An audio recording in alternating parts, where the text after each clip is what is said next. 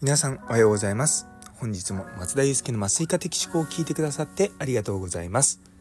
この放送は無痛分娩や酸化麻酔を中心に医療ビジネステクノロジーなどのいろいろを毎朝6時に発信していく番組です。本日は自分ごとになると姿勢が変わるということについてお話したいと思います。よかったら最後までお付き合いください。そしてスタイフフォローまだの方この機会にぜひよろしくお願いいたします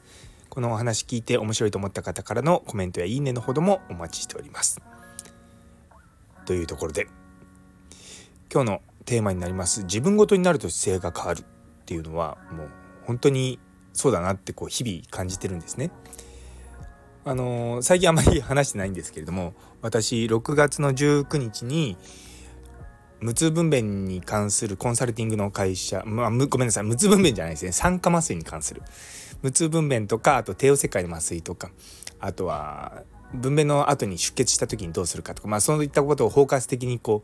う分娩の一時施設いわゆるその開業の先生方を対象にあのコンサルティングをするという会社を立ち上げました。えっ、ー、とオアシスクリニカルパートナーズっていうのの名前の会社なんですけれども。やっぱりそういった自分自身でそういった会社を持つとですねすごくこういろんなことに対する姿勢が変わるんですよ。まあ直近で言うと実はあのオアシスクリニカルパートナーズのメールがあるんですね。まああのちょっと先にはウェブサイトも作るんですけれどもオ .com っていうあのドメインがあるんですけどもそれ今まで Google ドメインでこう作ってたんですね。でそしたらその Google ドメインから先ほどメールが来ててスクエアスペースっていうところにこう移管することが決まりましたっていうことがメール来たんですよ。で今まで結局そういうことが自分の身の回りでも起こしてたんですよね。でもそういったのって全然その、まあ、知らないっていうかこう関係ないなと思っていたしでメールの内容とかも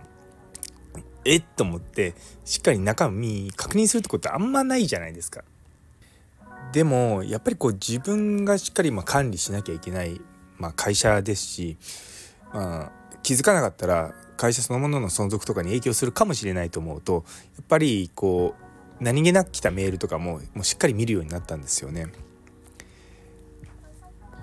やっぱりこう自分がちゃんと向き合わなきゃいけないというふうに思うとしっかりそれについて考えるようになってくるんですよ。まあ、同じようなことって本当に世の中たくさんあって例えばなんだろうな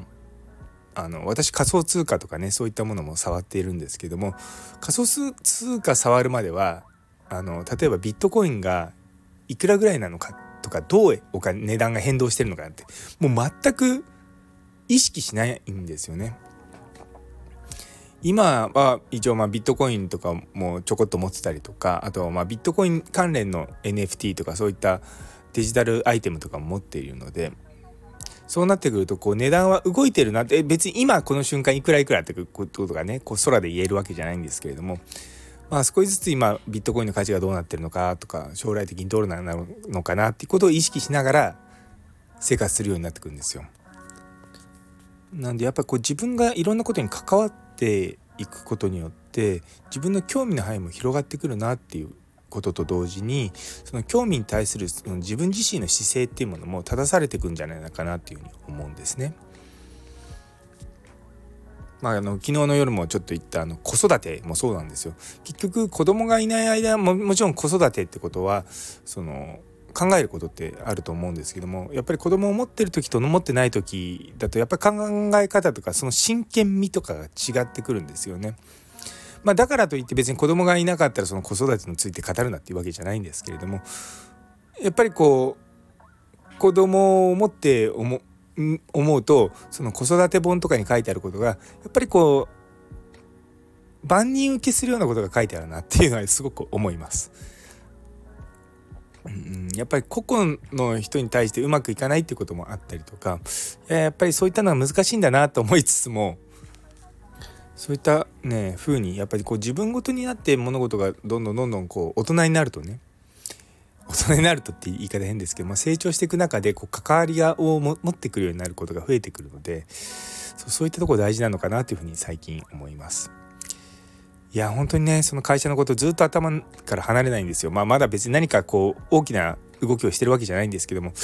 次どうしようとかこれどうしようかなとかすごくこう悩むんですよね。まあ、営業も含めてですねしっかりかけていかないと、まあ、いくらいいことをね語っても絵にこう書いた餅じゃしょうがないのでしっかりそれを社会に実装してってあのいろいろと世の中に貢献できたらなと思っております。というところで、えー、最後までお付き合いいただきありがとうございます。昨日のですね常に変化し続ける大切さという放送に対して、えーと、いいねくださった内海武雄先生美穂美先生姉ソーニー先生さやもさんゆっくり救急医先生みかんの葉っぱさんノエルさんフラット先生あご出産おめでとうございますマータンさん、ティーママさん、あとコメントくださったもみじさん、中村先生、どうもありがとうございます。とっても励みになっておりますので、引き続きどうぞよろしくお願いいたします。それでは皆様にとって今日という一日が素敵な一日になりますように。それではまた明日。